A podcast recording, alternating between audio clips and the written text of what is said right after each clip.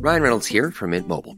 I don't know if you knew this, but anyone can get the same premium wireless for $15 a month plan that I've been enjoying. It's not just for celebrities. So do like I did and have one of your assistant's assistants switch you to Mint Mobile today. I'm told it's super easy to do at mintmobile.com slash switch. Upfront payment of $45 for three month plan, equivalent to $15 per month required. New subscribers only. Renew for 12 months to lock in savings. Taxes and fees extra. Additional restrictions apply. See full terms at mintmobile.com. Jewelry isn't a gift you give just once, it's a way to remind your loved one of a beautiful moment every time they see it. Blue Nile can help you find the gift that says how you feel and says it beautifully with expert guidance and a wide assortment of jewelry of the highest quality at the best price. Go to BlueNile.com and experience the convenience of shopping Blue Nile, the original online jeweler since 1999. That's BlueNile.com to find the perfect jewelry gift for any occasion. BlueNile.com. Bienvenue sur Tant que je serai noire, le podcast qui aborde le désir et non-désir de maternité des femmes noires. N'hésitez pas à vous abonner sur euh, notre page YouTube, à mettre des petites étoiles sur Apple Podcast et puis bah, à partager autour de vous. Merci.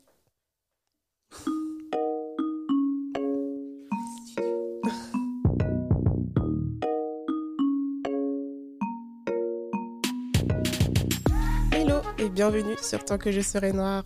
Aujourd'hui, j'accueille une invitée, oulala, de Marc. Comment tu vas, Priska? Bah, écoute, très bien. Et toi, Tipora? Bah ça va. Ça me fait plaisir de t'avoir ici, hein, sur mon petit canapé rose. Il est joli ce petit canapé rose. Ça me fait super plaisir d'être là avec toi aujourd'hui. Bah merci d'avoir euh, bah, parcouru la France pour venir. euh, T'as vu? Je t'ai dit que j'allais faire une émission avec euh, Friska en train de parcourir la France. au micro de Priska. C'est ça. Est-ce que tu veux te présenter aux auditrices et auditeurs? D'accord, ok. Alors, euh, salut, moi c'est Friska, euh, je rappe et je déchire. Non, je rigole. ouais, je suis super blagueuse aussi. Donc, non, euh, du podcast Les enfants du bruit et de l'odeur. Donc, je fais le podcast avec Ulrich qui n'est pas là. Oui. Alors, on a créé le podcast le 26 janvier. Ah, je ne sais pas si je parle de, de Oui, ça oui, d'ailleurs. oui, vas-y, hein, c'est tes projets. D'accord, donc en fait, on a créé le podcast le 26 janvier de cette année. Et on a décidé, en fait, sur le podcast, de parler de toutes les problématiques que les enfants, les parents, les adultes, les jeunes adultes Oui. rencontrent euh, au- tout au long de leur scolarité. Voilà. Et sinon, je suis aussi euh, maman de, de- de deux petites filles. Oui, ça, on va en parler parce que c'est, euh, c'est voilà, ça fait partie de toi. Ce n'est pas que toi, parce Ouais. que voilà, tu fais plein de choses. Exactement.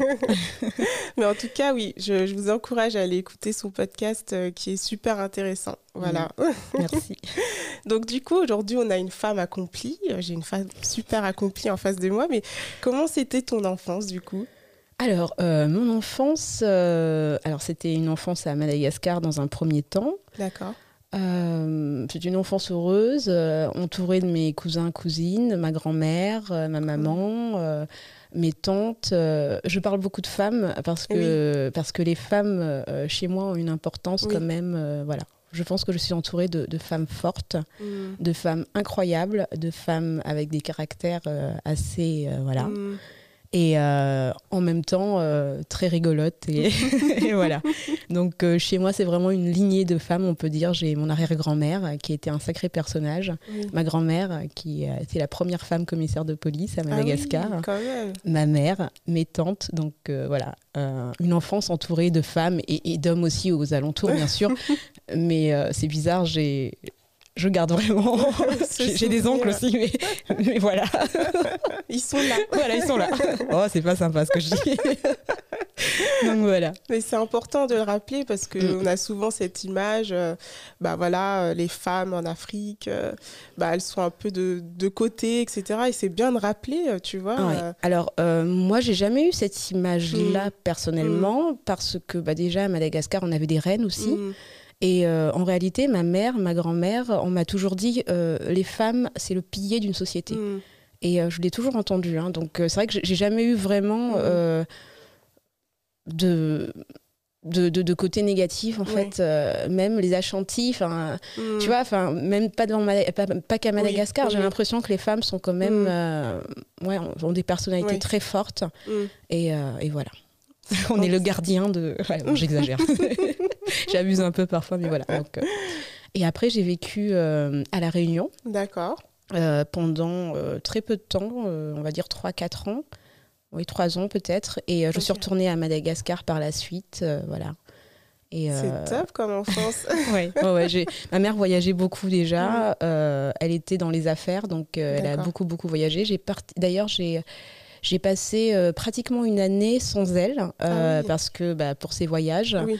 et euh, où j'étais avec ma grand-mère, mes tantes, euh, mes cousins cousines. Et on vivait tous en fait dans la dans la maison de ma grand-mère.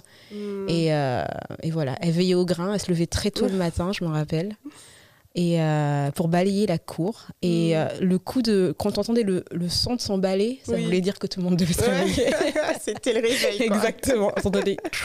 Le premier. Ça voulait dire vous avez intérêt à vous lever parce que avant même qu'elle ait fini, il faut que toute la maison euh, ait démarré. J'adore voilà. la subtilité, tu sais. C'est ça. Donc voilà. Et tu as des frères et sœurs? Oui, j'ai un petit frère. D'accord. euh, on a 12 ans de différence. D'accord. Voilà. Et, euh, et voilà, donc euh, je jouais un petit peu à la maman avec lui. euh, je commandais un peu. Le pauvre, je pense que je l'ai traumatisé. Non, réellement. Il est, c'est, quelqu'un de très timide, de très Ouais. doux, malgré son 1m90 et sa carrure de rugbyman. donc voilà. Et, et c'est vrai que j'ai, un- petit frère avec qui j'ai été très proche, petite, Oui. mais pas proche dans le sens complicité. C'était plutôt très proche dans le sens où je me suis un peu prise pour une petite maman, on va dire. Et, euh, et du coup, je m'en Mm. occupais beaucoup. euh, je lui donnais Mm. à manger. euh, Ouais. euh, J'avais ce côté où j'ai l'impression que c'était que je savais, c'était moi qui savais Ouf. faire, tu vois. Je lui ai appris à marcher. Il était Ah, très jeune. wow. il a marché, il avait 10 mois, 11 Ok. mois, quelque Ah chose comme ça. Donc les premiers pas, il les a fait euh, avec moi. C'est beau. Et euh, alors, je sais pas si c'est beau ou si j'ai pas voulu un petit peu euh, prendre le rôle de ma Oui. mère. c'est beau vu comme ça, mais ma mère, je sais pas comment elle le prenait, quoi. Donc, c'est vrai que je, voilà, même, tu vois, son permis, c'est Mhm. moi qui lui ai offert son premier. Voilà, son père. enfin, j'ai- Ouais. J'avais vraiment ce côté où. La yaya. Voilà, c'est ça la Mhm. yaya, tout à fait. Et, euh, et je pense que c'est pas quelque chose de forcément bien. Je m'en Mhm. gargarisais jeune. Oui. Euh, mais en fait, euh, du coup, j'ai pas ce rapport de frère et sœur Mhm. avec lui, mais réellement, je pense qu'il a aussi appris après à se méfier de moi et à vouloir montrer une image parfaite face à moi. quoi. Oui, comme si tu étais un parent. En fait. Exactement. Et on n'a jamais eu cette complicité de faire des bêtises ensemble ou autre. On a toujours Ouais. eu, et que aujourd'hui je regrette beaucoup, Mm. Mais c'est moi qui ai voulu faire ça, c'est moi qui l'ai lui euh, imposé en même Ouais, temps. Donc, Ouais. non, mais c'est intéressant parce que souvent, euh, bah, la yaya, c'est, on se dit, ah, c'est génial, euh, tu vois, mais on voit pas le, l'autre côté qui est que t'as pas été une sœur, en fait, euh, Exactement. entre guillemets. hein. Tu l'as été, euh, voilà, mais euh, dans le sens complicité. C'est ça. euh, mm. Et je lui ai aussi imposé un rapport de pouvoir aussi, hein, Oui. parce qu'à partir de là, euh, Mm. quand je jouais à la maman, quand, quand je lui dis, enfin, Mm. il y avait des choses, je lui disais non, t'as pas le droit, mais en même temps, on était deux êtres Oui. égales, hein, Ouais. j'étais pas sa mère, C'est et, ça. Et voilà, donc Mm. euh, aujourd'hui encore, enfin, on, on se parle, on est, Ouais. voilà, mais je sais que j'aurais jamais cette complicité de, Mm. de, de frères et sœurs sans Oui. avoir dire, ah bah tiens, on fait un truc, tu vas pas le dire à maman, non, jamais. Il se dit, euh, il y a maman, et puis il y a ma sœur, mais même combat les deux, quoi, tu sais. Voilà. Je comprends, c'est euh, c'est un peu le même schéma chez moi, donc euh, je comprends totalement ce que tu dis. Et après, c'est ça fait partie en fait des différents schémas. hein. Il n'y a pas un schéma, euh, tu vois, classique. euh, Exactement. donc euh, c'est bien aussi d'entendre euh, d'entendre ça. Euh, merci. Je t'en prie. donc du coup, donc tu es ensuite euh, arrivée en France. Oui, Euh, j'avais 9 ans. D'accord. Euh, je suis arrivée avec ma maman. Euh, donc j'ai un papa, hein, je, je- je le dis. Je précise. j'ai un papa, mais je parle très peu de lui. Euh, Mhm. voilà, je- c'est vrai que voilà, ma maman, c'est un peu euh, mon héroïne, on va Oui. dire. hein. Et euh, j'ai mon papa qui, qui est là aussi, Mhm. qui, euh, qui prend des nouvelles, mais on n'a pas, euh, Mm, on n'a pas, on n'a jamais vécu ensemble, on va dire. Donc voilà. Mais, mais il est présent et, Oui. et voilà. Mais ma maman a fait, on va dire tout, Oui. tout, tout le boulot. Mm, oui, oui, je vois. Donc voilà, donc je suis arrivée à l'âge de 9 ans à peu près en France avec ma maman, D'accord. que toutes les deux. Oui. Voilà, donc ça a été un, un choc, hein, un choc culturel, un choc pour plein de choses. Ouais. Euh, parce que bah, c'est ce que je disais, hein, on avait appelé le podcast Nous les enfants du bruit et de l'odeur parce que j'avais entendu euh, à la télé euh, le discours de, de- de Jacques Chirac qui était à l'époque maire de Paris. Oui. euh, où il disait justement le travailleur français quand il se Mm. retrouve sur le palier avec un travailleur, enfin un immigré qui a je ne sais combien d'enfants, enfin combien de femmes et patati patata. Et puis après il dit le bruit, et sans compter le bruit et l'odeur. Mm. Là on s'est regardé avec ma mère et on s'est dit mais où est-ce qu'on est tombé? Donc c'était ouais. voilà. Donc c'est vrai que c'était quelque chose qui m'avait quand même pas mal marqué. Mm. Et en plus, moi je suis arrivée en Normandie, euh, une ville, une petite ville, et euh, j'ai vécu pas mal de racisme quand j'étais Oui. petite, quoi. Donc euh, voilà. Donc euh, les débuts en France, c'était pas très glorieux, on va dire, c'était pas, très un- joyeux. Ouais, c'était pas une bienvenue. euh, non, c'était pas welcome. Ouais. Et j'étais quand même assez étonnée parce que euh, à Madagascar, tu as beaucoup de, de Français. À La Mm. Réunion, t'as- bah oui, hein, c'est français, mais il y a aussi beaucoup de blancs, on va dire. Mm. Et je savais pas en fait que c'était comme ça quand Ouais. je suis arrivée en France en fait parce que bah, des Français il y en a partout dans le monde et ça. ils sont pas accueillis de cette. Ouais, tu t'es Donc dit, euh, euh, je m'étais dit il y a une, Mm. réciprocité et que le monde appartient à tout le monde en fait. Donc euh, je me suis rendu compte en arrivant petite que c'était pas comme ça mm. et la façon dont on traitait ma mère euh, qui c'est ce que je te disais une femme très forte, Oui. une femme euh, courageuse, une Mm. femme voilà avec beaucoup de caractère. Et elle a dû apprendre au fur et à mesure euh, à, à se taire Mm. a moins montré son caractère et, euh, et elle a eu beaucoup de vexations, je pense. Ouais. Et, euh, et voilà quoi. Donc ça a été très difficile pour elle aussi quand elle est arrivée ici. Ouais, donc Mhm. euh, c'était, euh, on va dire que tu es passé du paradis, entre guillemets. Exactement. Ouais, ouais. De l'enfance avec de l'insouciance, Oui. avec une complicité avec mes cousins cousines. Mm. On était un peu. Ouais, on était vraiment bien en fait Ouais. quand on était petit. C'était euh, c'était un monde d'insouciance. Et Mm. quand je suis arrivée ici, l'insouciance, elle s'est arrêtée net quoi. C'est Voilà. ça, en fait, tu plus droit à cette innocence. euh, Exactement. mm. Tout à fait. Avec euh, des, des réflexions, que ce soit des adultes comme des enfants. hein. Ouais. Donc, euh, et c'était assez. Parce que nous, à Madagascar, il y a un respect. déjà, le respect est quelque chose d'a- d'assez important. Mm. Et le respect des adultes aussi. Oui. Et euh, c'est vrai que moi, ma mère m'a toujours euh, éduquée dans le, le fait de se dire bon, les, les- on, on ne répond pas aux adultes, Oui. on vous voit les adultes, on, on dit bonjour, on, Mm. enfin, voilà. Et euh, il y, avait plein de choses, même des Ouais. valeurs. Et, euh, et du coup, quand je voyais les adultes se comporter comme ça avec moi ou avec elle, Mm. ça m'avait un peu. je m'étais dit mais alors je, je fais quoi? Je continue à sourire, Oui. je continue à voilà. Mm. Et il y a eu- j'étais quand même un petit peu, très vite, un peu révoltée Oui. et, et, et contre du coup. Mm. Mais après, ça, c'est de famille. Hein, donc... voilà. Mais c'est super intéressant de voir euh, bah, la, euh, comment dire, la transition aussi, parce que tu as dû passer par une phase de transition, Mhm. tu vois, de je m'adapte en fait. euh, Exactement, tout à et, fait. et ton adolescence, du coup, c'était toujours en Normandie Ouais, alors l'adolescence, c'est. bon, j'étais vraiment la- l'ado pas très sympa, on va dire. hein. Donc, ouais. Euh, j'étais. euh, bah, je pense que j'étais très rebelle. Mhm. euh, mais en même temps, j'avais quand même toujours ce côté respect, on va dire, Oui. euh, qui était très important, ancré, parce que c'est ce qu'on m'a. Mhm. C'était des valeurs qu'on m'a inculquées. Ouais. Donc j'étais euh, j'étais rebelle, mais euh, voilà, j'allais pas, par exemple, Mm. euh, insulter quelqu'un, j'allais pas. Mais j'étais plus rebelle avec ma mère en fait qu'avec les gens à l'extérieur, j'ai l'impression. Ouais. Et ou avec des ados aussi de, de mon âge. Par Mm. exemple, je me suis battue. euh, parce que j'ai appris que bah euh, voilà qu'il fallait pas se laisser faire. Oui. Euh, j'ai remarqué que bah, la gentillesse, la gentillesse euh, Mm. euh, bah, elle ne- ne payait pas. Oui. En France, j'ai appris que quand on était, on fallait pas être naïf. Mm, C'était mm. des choses, par exemple, à Madagascar qu'on valorisait, la bonté. Mm. Euh, ici, en fait, la morale, ce genre de choses. Et moi, je disais, j'entendais des gens dire, non, mais tu vas pas faire ta morale à deux balles. tu vas pas. Et je, me, je comprenais pas en fait, Mm. parce qu'à Madagascar, ce sont des choses qui sont vraiment valorisées. Et euh, ici, j'avais l'impression que bah il y avait, tu vois, t'es trop bon, trop con. Enfin, il y a plein de, de, de- de termes, de Oui. mots. Ne souris pas bêtement. Mm. Tu vois, il y avait plein de choses comme ça que moi, j'avais pas Mm. intégré. Et euh, j'ai compris qu'il fallait montrer des dents, en fait. Ouais. Qu'il fallait pas euh, être Mm. gentille, agréable, souriante, serviable. Mm. euh, que ça, c'était pas des, valeurs à, à, à réellement développer, parce que sinon, on se faisait bouffer. Ouais. Voilà. Donc, euh, à partir du moment où je l'ai intégré, j'ai bah, montré, moi aussi. c'est ça. Mais il a fallu me faire violence parce que j'étais Mm. quelqu'un de timide, j'étais quelqu'un de. euh, voilà. Mm. Et, euh, Et puis au bout d'un Ouais. moment, pendant l'adolescence, bah, j'ai vu que, ouais, que c'était un peu la jungle. Quoi. Ouais. Tu t'étais un peu obligée, quoi. Exactement. Ouais.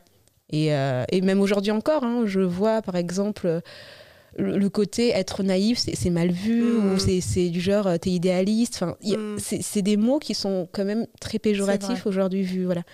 Et euh, même si je dis à mes enfants tous les jours Mm. qu'il faut toujours se défendre, d'un autre côté, je leur dis qu'il y a un autre monde et Oui. que et qu'en réalité, c'est pas normal. En fait, Euh, rendre service aux gens, ça devrait être quelque chose de, de valorisé, Exactement. tu vois. Mais euh, voilà. Non, mais c'est intéressant de voir. euh, ce... Enfin, moi, je suis née dedans, donc euh, Mhm. j'ai pas euh, cette notion de ça devrait être comme ça. Mhm. Moi, c'était normal, en fait, Ouais. effectivement. Enfin, il fallait, voilà, fallait s'imposer, il fallait. et mo- mes parents m'ont toujours dit de, pas pareil, de de pas se laisser faire. euh, Mais avec la famille, en Mhm. fait, c'était avec la famille que les notions de respect revenaient. D'accord. Donc il y avait ce truc de double monde en fait euh, où tu étais dehors et puis tu devais montrer un et Mhm. puis quand tu revenais à la maison bah bah non, tu peux pas parler comme ça à ta tante, euh, tu- enfin tu vois.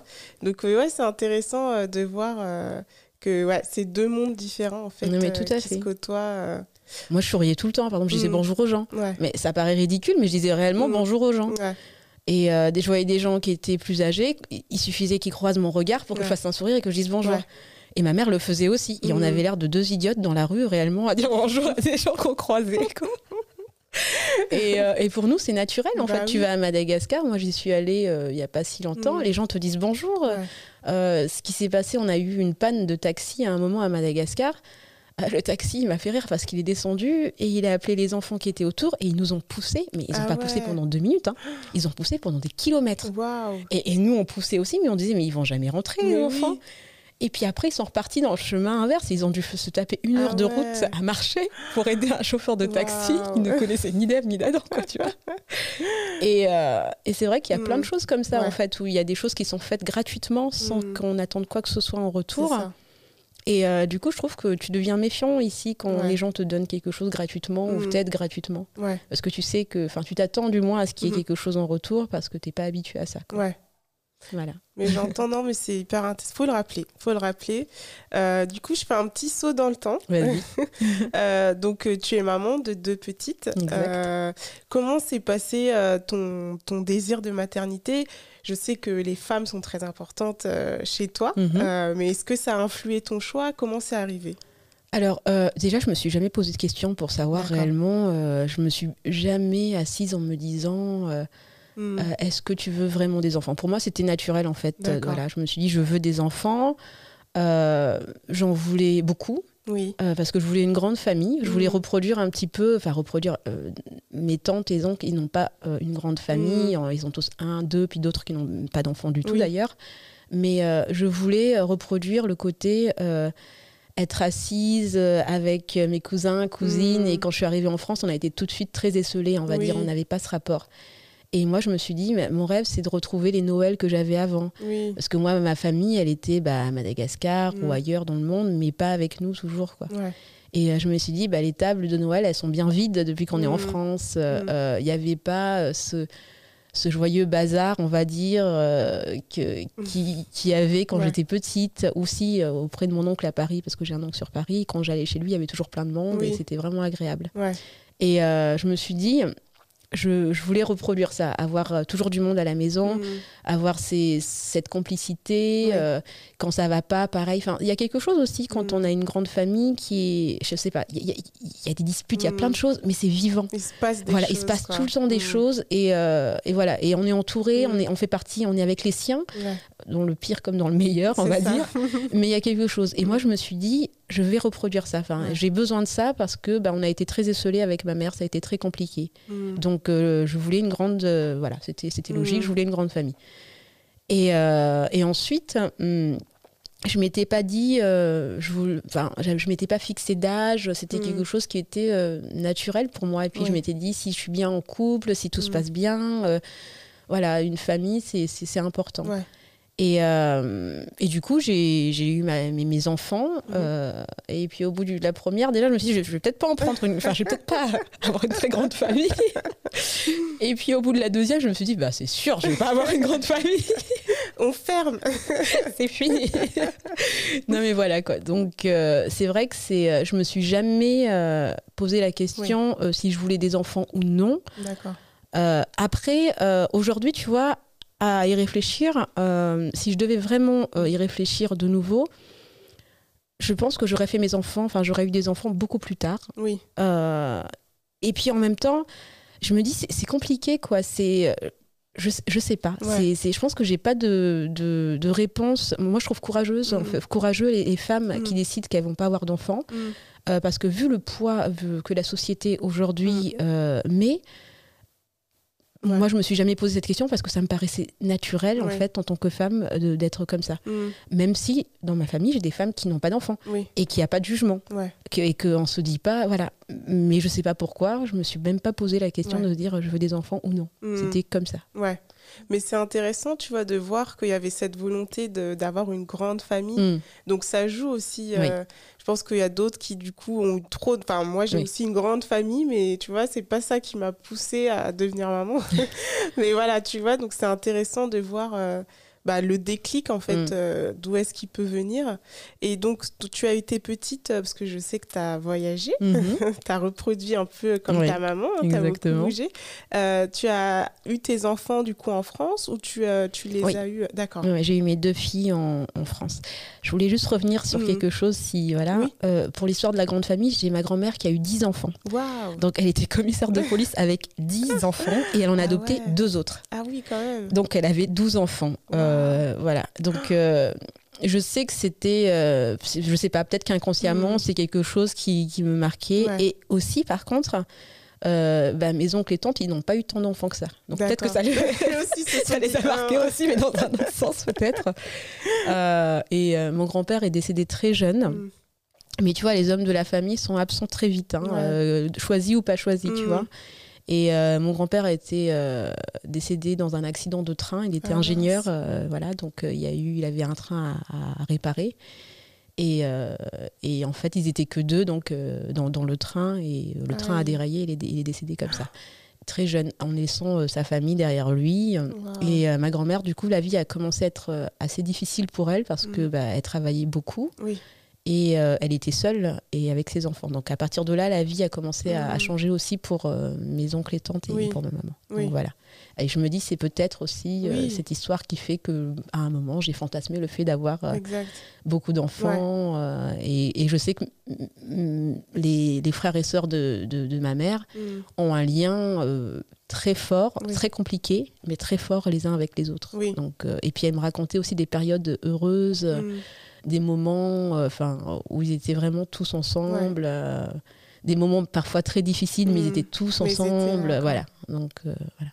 Peut-être pour ça aussi. Ouais, non, mais c'est bien, c'est beau de voir, euh, tu vois, le côté euh, je tire le fil. Des Mm. fois, tu, tu sais pas, tu te dis, ah oui, c'est vrai, c'est peut-être pour ça, en Ouais. fait. euh. On ne sait jamais. Il y a tellement de Oui, fils. C'est Il y ça. a tellement d'histoires entre ce qu'on sait, ce qu'on ne sait pas, les, les choses euh, inconscientes, euh, Exactement.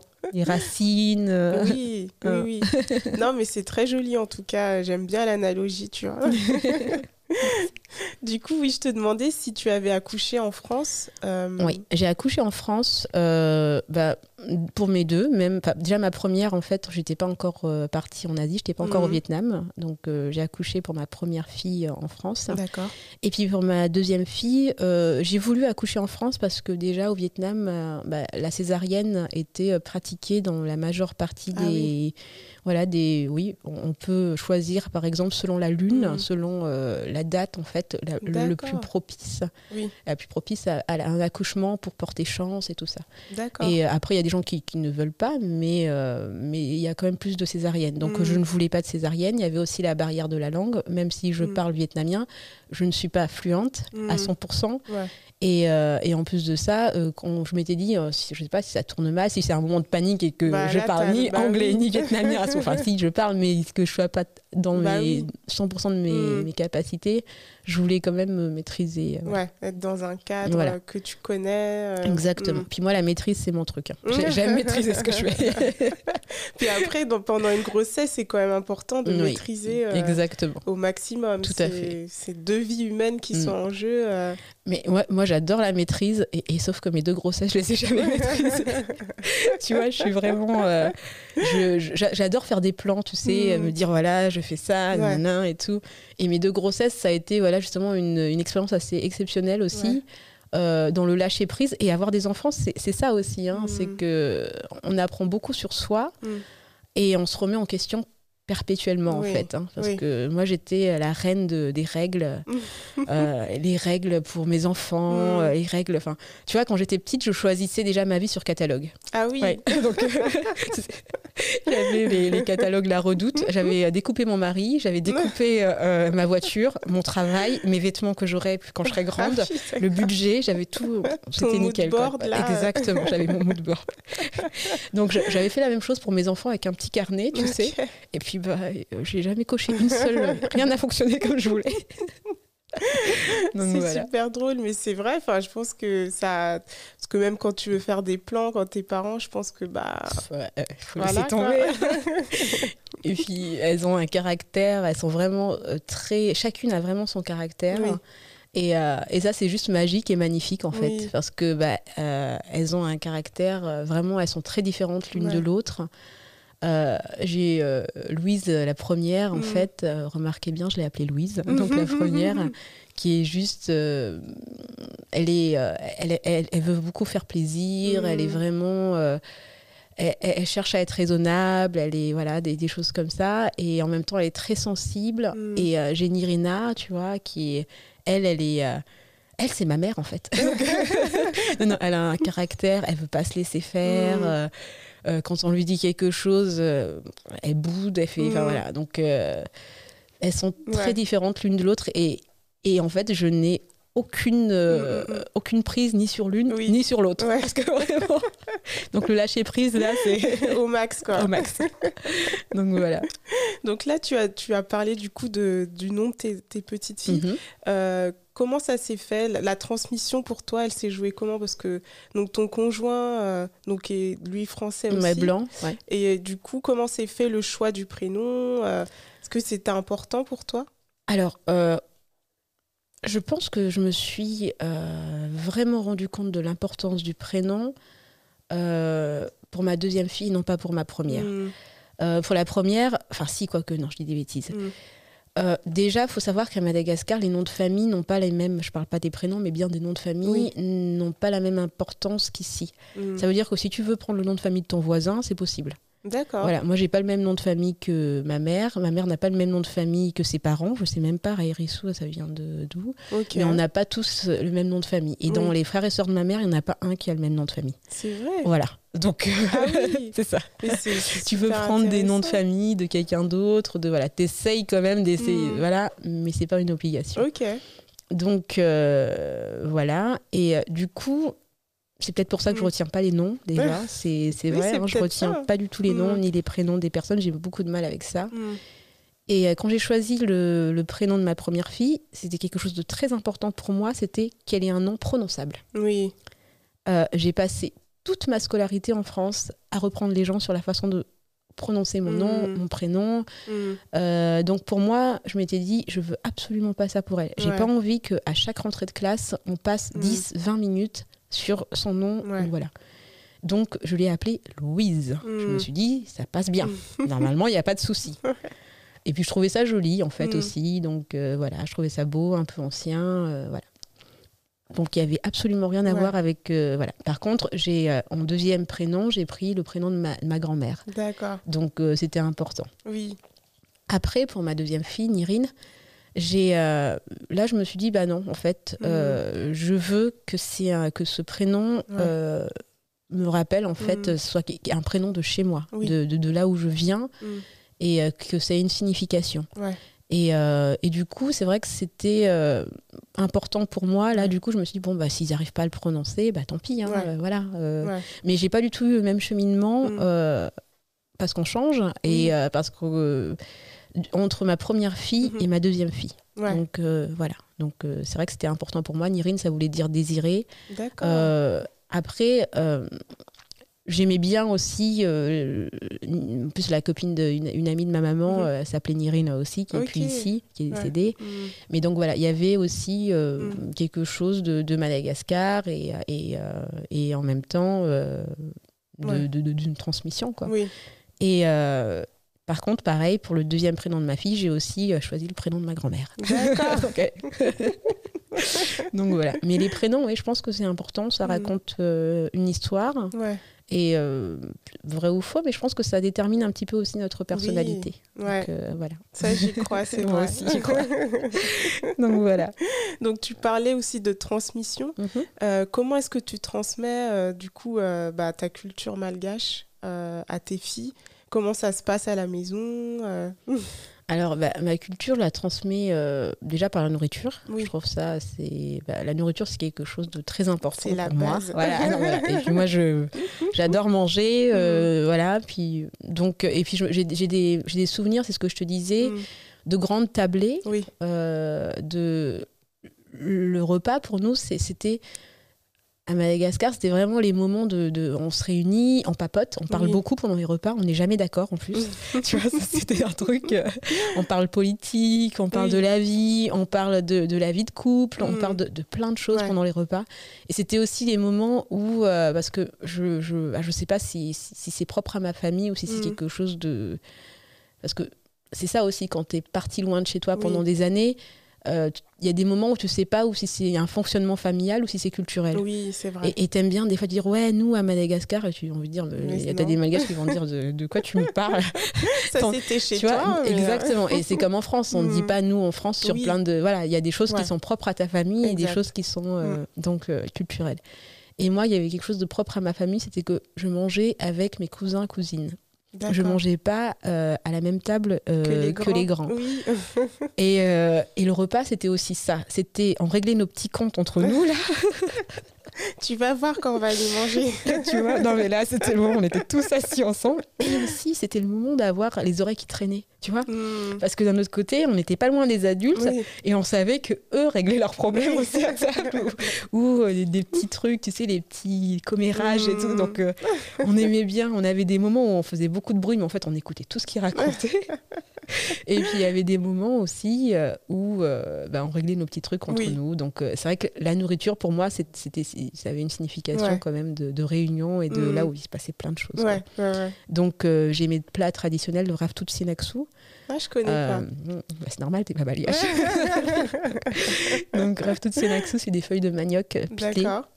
Que tu fais avec de la viande, voilà. Mhm. Donc ça c'est un plat que mes filles adorent euh, et que c'était mon plat préféré quand j'étais petite. Oh, bah, Donc tu euh, voilà. Et, euh, et ce qui est bien avec ce plat, c'est que tu as les dents vertes juste après parce que tu as plein de feuilles de manioc qui se coincent entre tes dents. c'est drôle. Donc voilà. Et moi, quand j'étais petite, euh, je voulais pas me brosser les dents après avoir mangé mon repas, mon repas du midi. Mm. Et un jour, je vais chez la commerçante qui se trouvait juste en bas de chez moi. Et elle m'a regardée, elle m'a dit euh, Tu sais que je suis voyante Et je dis Non, c'est vrai. Et moi, j'y croyais. Et puis elle me dit Je sais ce que tu as mangé ce midi. Et je dis ah, Vas-y, tu vas jamais deviner. Et elle m'a dit Rave tout Sienaxo. Et je suis rentrée en courant chez moi en disant Mais la voisine du dessous, la commerçante, elle est voyante. Et moi, J'avais plein de trucs verts entre les dents. Et ma grand-mère, elle disait Ouais, ouais, elle est voyante. Et voilà. Et je racontais des petites anecdotes comme ça à mes filles. euh, voilà. Et euh, c'est vrai que c'est le, le plat que, bah, que je cuisine le mieux, on va dire. euh, Mm. voilà, et Ouais. que j'aime transmettre. Sinon, Mm. tu as aussi le variam nanan. C'est un autre plat malgache euh, que ma maman sait très bien faire Ouais. et qu'elle fait régulièrement en fait euh, quand elles vont euh, quand mes filles vont là-bas c'est ce qu'elles réclament parce Ah que oui. voilà donc tu vois la nourriture c'est c'est quelque chose et puis Ouais. je laisse aussi à ma mère par exemple il y a des choses que comme je te dis je sais pas faire Mm. et euh, je me dis c'est aussi le souvenir j'ai envie de créer des souvenirs aussi pour, Oui. pour, pour, pour mes enfants Ouais. et de se dire bah, chez mamie malgache on mange de, Mm. de ça on le mange nulle part ailleurs Oui. que chez mamie malgache tu vois et c'est un souvenir je pense qui, qui va rester parce Ouais. que quand elles- à chaque fois qu'elles reviennent elles me disent on a mangé le, le variam nanam de mamie euh, et, et voilà quoi donc euh, j'espère que ma fille apprendra à faire euh, Oui, après bah auprès de ma maman euh, ce petit plat que je ne ferai pas tu lui laisses. Voilà c'est ça c'est euh, puis tu sais la nourriture c'est que chaque personne quand on l'a fait Oui, il y a un petit il y a un truc, petit truc qui se qui se voilà Ouais. on a- ça a jamais le même goût Effectivement. donc, voilà. Donc, la nourriture a vraiment un- une place très importante D'accord. Euh, sinon, bah, dans le, tous les jours, dans la vie de tous les jours, parce qu'on mange pas du rêve et des trucs tous les jours non plus, tu as aussi tout ce qui est euh, littérature. Oui, J'ai des livres de, de contes malgaches. d'accord. Euh, J'ai aussi des livres écrits en malgache. Wow. Euh, J'ai des livres de l'histoire de Madagascar. Mm. Et ce qui est important, c'est que tous ces livres que j'ai chez moi sont écrits par des malgaches. D'accord. Euh, parce que c'est quelque chose d'aussi important pour moi de se dire mon histoire, je veux qu'elle soit racontée par les miens, Mm. euh, par notre regard, Oui. dans notre langue. Euh, parce que voilà, je, je- je trouve qu'il y a quand même beaucoup de spécialistes de Mm. l'Afrique, Ouais. non pas de Madagascar, mais de l'Afrique en général. Il y a des gens qui, qui ont été Mm. au Sénégal et qui connaissent toute l'Afrique avec Mm. les 54 pays, euh, qui vont sortir des stéréotypes énormes. C'est ça. Et, euh, et moi, je voulais. Enfin, on en fait, on a une histoire. hein. Je disais toujours, avant la colonisation, nous avions une histoire. Euh, et Madagascar a toujours eu sa propre histoire, sa propre langue, ses propres langues, parce Oui. que nous avons beaucoup de langues. Et, euh, et du coup, je, je- je- je trouve important d'avoir des livres qui parlent de chez moi, de mon pays, écrits Mm. par des personnes qui viennent de chez moi. Oui. Voilà. Donc, euh, même pour mes filles, euh, c'est ce que, c'est ce que je leur Mm. dis toujours. Bon, il y a des livres sur Madagascar écrits par des personnes de tout pays, ça existe. Oui. Mais c'était important pour moi qu'elles aient des livres écrits par des nôtres. Quoi. Waouh. Voilà. En tout cas, c'est hyper, euh, c'est ouais, c'est bien. Et puis je trouve que ça correspond totalement avec ce que tu fais, Oui. euh, bah, avec le podcast, etc. Ta page. Mm. Donc, euh, donc ouais, je suis pas surprise, mais euh, je voulais l'entendre de ta voix. C'est ça. Du coup, alors je vais, je vais devoir euh, euh, aller aux questions tant que je serai noire. Oui. Ah, c'est quoi les questions tant que Les je serai questions noire fatidiques euh, que tout le monde euh, attend à chaque fois et me dit mais j'ai pas réfléchi, je sais pas. Donc du coup, euh, est-ce que tu as une chanteuse afrodescendante? Euh, à nous citer, une chanteuse que tu aimes beaucoup Oh là Mimosa, j'aimais bien aussi, euh, mais je sais plus qui la chante. C'est Chanuke le Mimosa. Voilà. C'est ça Donc ça c'est Mimosa. Coucou Mimosa. D'accord. C'est ça. J'adore cette chanson. Elle est, euh, bah, je trouve qu'elle représente exactement euh, les valeurs Hmm, euh, de ma- de- de- des- des personnes à Madagascar justement. Oui. C'est la simplicité, Hmm, euh, la nature. Oui. Euh, il parle de, l'odeur du mimosa. Il Mm. parle de, de l'amour. Oui. Euh, mais tu vois, c'est euh, il y a une intimité. Mm. Il y a... En fait, je trouve aussi que hum, on est vraiment très fleur bleue à Madagascar. Mais vraiment. Et euh, non, je vais pas le dire ça. Ouais. je, je vais pas dire le reste. Mais on est, on est très fleur bleue à Madagascar. ok. Et euh, ouais, c'est tout le romantisme à la malgache. Waouh, c'est beau. en tout cas, je note, j'irai écouter. euh, euh, et enfin, enfin la deuxième question, pardon, est-ce que tu as une actrice afrodescendante euh, Ça se fait pas, ça se fait pas sûr. Je sais que j'ai des problèmes de nom. ou au moins peut-être un film dans lequel elle a joué alors Oh, attends. Et en plus, ça se fait pas parce que je regarde plus de films depuis. Ou Ah série si. Non mais attends. euh, bon, là en ce moment, je regarde Dear, euh, Dear White People D'accord. et euh, je sais pas comment elle s'appelle et je sais même pas comment elle s'appelle dans le film. Ouais. Sinon, j'aime beaucoup aussi Insécure. Oui. Donc, mais non, j'ai pas de, j'ai pas d'actrice euh, Préférée. préférée euh, parce que je, je, je suis pas vraiment euh, dont je suis pas vraiment cinéphile, je suis pas vraiment voilà.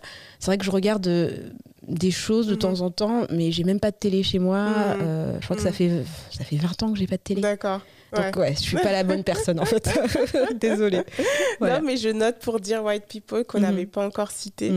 Et enfin, comment tu finirais cette phrase Tant que je serai noire Oh là. Euh, Tant que je sais, serai noir, bah, tout va bien. C'est tout. je sais pas quoi te dire. Non, parce qu'en fait, je sais pas quoi dire parce que tant que je serai noire, euh, pour moi, c'est. euh, ça, c'est- ça, ça peut dire, ça peut être positif comme négatif en Mhm. fait. Euh, cette phrase, elle peut être négative aussi. Et t'es- voilà. En fait, je t'ai dit, moi, je me suis pas, je me suis découverte noire en France. Mhm. Et en fait, je suis noire que en France. Voilà. Donc, euh, je suis, euh, je suis Priska avant Mhm. d'être euh, voilà. Et cette condition, euh, on me l'a imposée en réalité. Mhm. Donc, on- voilà. Donc, tant que je serai noire, c'est qu'on m'a imposé cette, cette condition, on peut dire. Ok, très bien. Merci Friska. Je t'en prie.